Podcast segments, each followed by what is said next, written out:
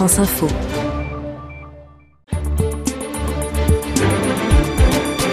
La COP 21, c'est aussi un enjeu très politique. Oui, tout à fait. Et c'est François Hollande qui a décidé d'en faire un rendez-vous majeur de son quinquennat et donc un enjeu politique. La France accueille ce rendez-vous et a bien sûr un, rôle à jouer, c'est évident.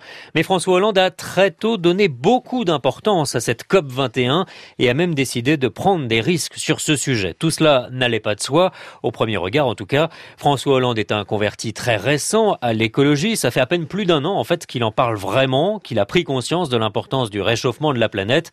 Alors il a été euh, aidé pour cette prise de conscience par euh, Nicolas Hulot, l'homme d'Ushuaïa qui a converti trois présidents d'affilée à l'écologie.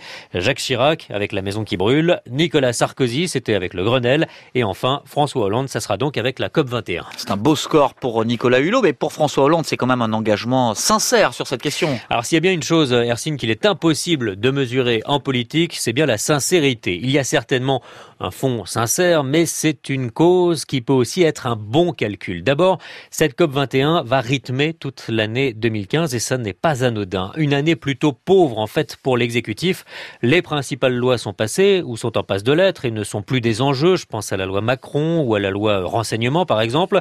François Hollande rythme donc son année avec des célébrations mémorielles comme la semaine dernière au Panthéon et puis des rendez-vous pour la COP21. À la fin de l'année, il faudra faire le compte de tous les déplacements que le chef de l'État aura fait en France et à l'étranger sur le sujet sujet.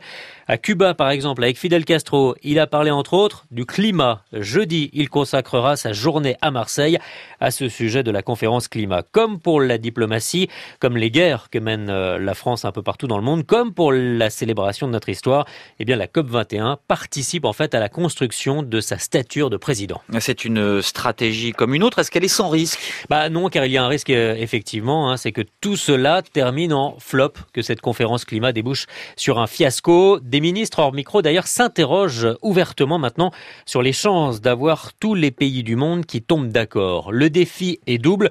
Tout le monde doit tomber donc d'accord sur un objectif de réduction des rejets de gaz à effet de serre et puis sur un objectif d'aide aux pays qui souffrent du réchauffement climatique.